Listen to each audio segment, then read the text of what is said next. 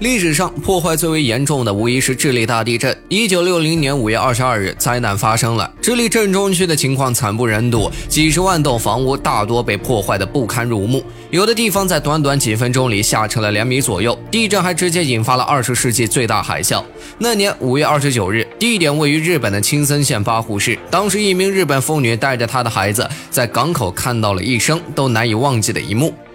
他们看到了一艘被巨浪冲上岸的渔船，那些停靠在这个大渔港的一百多艘船，如同火柴般被海浪抛来抛去。从好莱坞大片中的画面来看，那些场景设计最多只达到了十级大地震的程度，已经超过了智利大地震。经过计算，一些专家和学者得出，十五级地震可以轻而易举地将地球彻底粉碎成原始星云状态能量的千分之三。这个时候的地球早已破裂成数块。不过，地球仍然可以弥补一下。千百万年后，地球仍然能恢复成球体。